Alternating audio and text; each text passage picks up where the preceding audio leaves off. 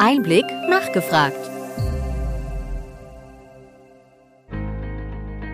Willkommen bei Einblick nachgefragt, dem Podcast mit Interviews und Gesprächen zum Gesundheitswesen vom Gesundheitsmanagement der Berlin Chemie. In dieser Folge spricht unsere Reporterin Miriam Bauer mit Frau Dr. Fahini Weber über die Software DubiDoc. Dr. Med Shabnam Fahimi Weber ist HNO-Ärztin, Gründerin und Gesellschafterin der HNO-Praxis Ruhr in Essen. Daneben agiert sie als Geschäftsführerin der ENT Research GmbH, einer Gesellschaft zur Durchführung klinischer Studien, die sie 2010 gegründet hat. Über die im Jahr 2016 gegründete Takuta GmbH entwickelt sie mit DubiDoc eine innovative Terminsoftware für Arztpraxen. Dr. Fahimi Weber ist Dozentin, Autorin und Mitglied diverser Kommissionen.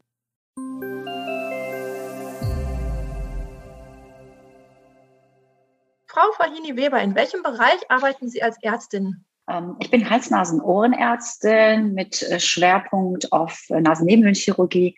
Ähm, ich mache aber auch noch ähm, Sportmedizin, Naturheilverfahren und bin, mache auch ein bisschen klinische Forschung in diesem Bereich. Sehr spannend. Und was war der Grund, Dubidoc zu gründen und seit wann gibt es die Plattform? Ähm, Dubidoc ist wirklich aus einem alltäglichen Problem äh, entstanden. Wir haben meine Praxis in Essen ähm, ist in den letzten Jahren relativ gewachsen. Also wir waren am Anfang haben wir ja ich würde sagen 500 Patienten versorgt, als ich mit der Praxis angefangen habe in, im Quartal. Inzwischen versorgen wir 8000 Patienten ähm, und dieses Wachstum hat unglaubliche ähm, Anforderungen an unsere Infrastruktur mit sich gebracht und äh, deshalb haben wir äh, immer wieder an an verschiedene Stellen ähm, was verbessern müssen, wollen. Und ein großes Problem war unser Terminmanagement, unsere Kommunikation mit Patienten. Und äh, da habe ich wahnsinnig viele Sachen versucht mit Telefondienst, mit anderen Außenmitarbeitern, die von zu Hause aus arbeiten, um das irgendwie zu regulieren. Ähm, das hat nicht so gut funktioniert. Dann habe ich mir einige verschiedene Möglichkeiten, digitale Möglichkeiten angeschaut. Und letztendlich gab es nicht das, was wir für gut äh, empfanden, äh, fanden und äh, sind dann ähm, dahin gegangen und haben, also ich habe mit einer Gruppe an Techies und Wissenschaftler äh, einfach Use Cases ausgearbeitet, um zu schauen, funktioniert das und haben 2016 dann entschieden, eine eigene Plattform oder eine eigene Software zu bauen, um zu testen, ob was funktioniert.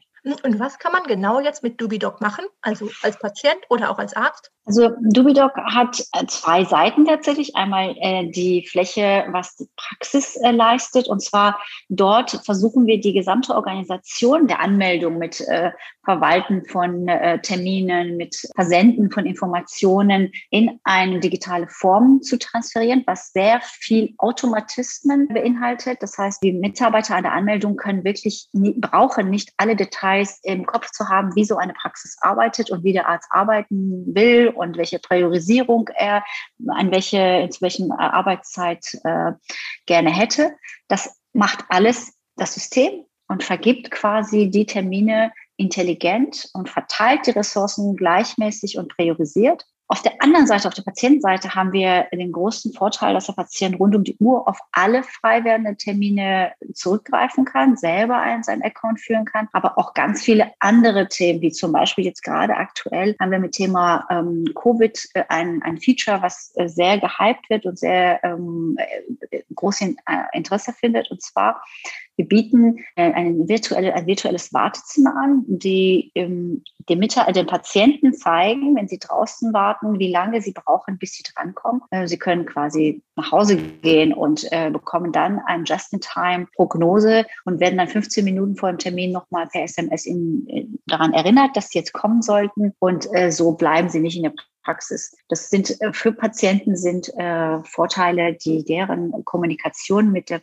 Plattform deutlich, äh, mit, mit den Ärzten deutlich vereinfachen. Ähm, seid ihr in der letzten Zeit auch gewachsen, vielleicht auch durch Corona? Ja, genau, das, das waren zwei Bereiche, die uns sehr nach vorne gebracht haben, sagen wir mal in den, in den zwei Bereichen unserer Software, die uns, ähm, die uns so quasi in alle Munde gebracht haben. Das war einmal unser virtuelles Wartezimmer, was übrigens, ähm, sage ich mal, doch irgendwie anders ist als ein normales virtuelles Wartezimmer, weil wir uns tatsächlich in den gesamten Arbeitsabläufe integrieren und das lag mir von Anfang an sehr am Herzen. Wir sind voll und ganz mit der normalen Praxissoftware verbunden. Das heißt, äh, die Akte des Patienten wird aus unserer Software äh, geöffnet geöffnet. Aus der Praxisakte kann man dann auch unsere Software ähm, äh, eröffnen.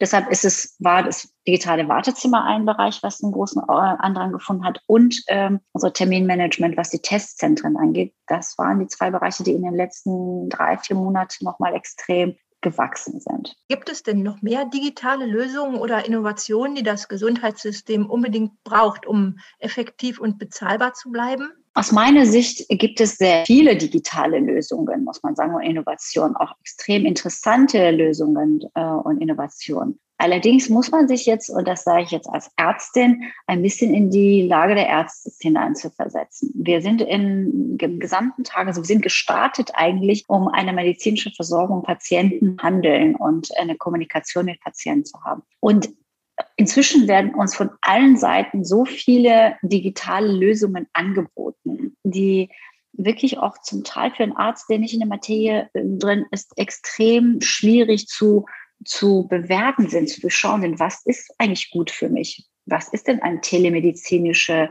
äh, Möglichkeit, wenn ich schon meine Sprechstunde komplett voll habe? Welche Vorteile hätte ich dadurch? Das heißt, aus meiner Sicht spielt es nicht eine so große Rolle, ob die so viele Innovationen es gibt und digitale Lösungen, sondern man muss sehen, welche digitale Lösungen und Innovationen bringen wirklich den Ärzten was und natürlich auf der anderen Seite auch den Patienten.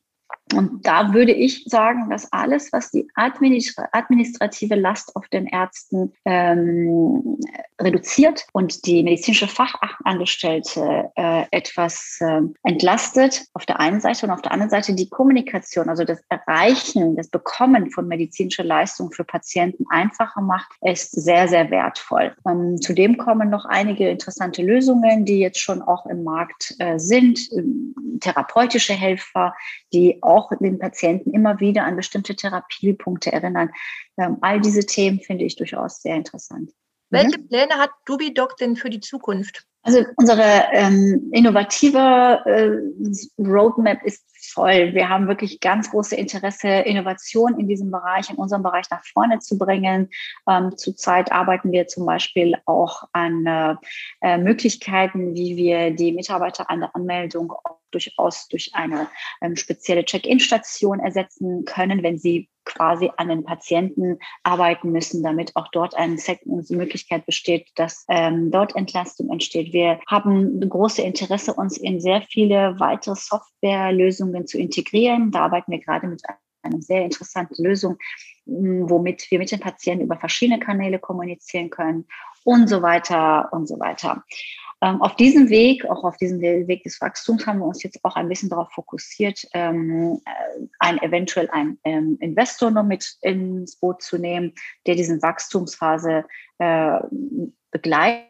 Wir sind bisher noch komplett gebootstrapped und äh, sind jetzt zu dem Entschluss gekommen, dass Wachstum so gut ist und wir tatsächlich jetzt auch äh, den nächsten Schritt mit einem Partner gehen wollen. Das sind jetzt die Themen, die wir in diesem Jahr noch vor uns haben.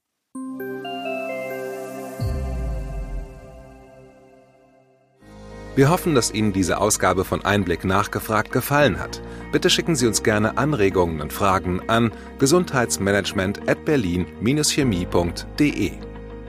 Wir empfehlen Ihnen für den schnellen Überblick der Trends im Gesundheitswesen unseren wöchentlichen Einblick-Podcast sowie unseren Einblick-Newsletter. Alles im Netz unter einblick-newsletter.de.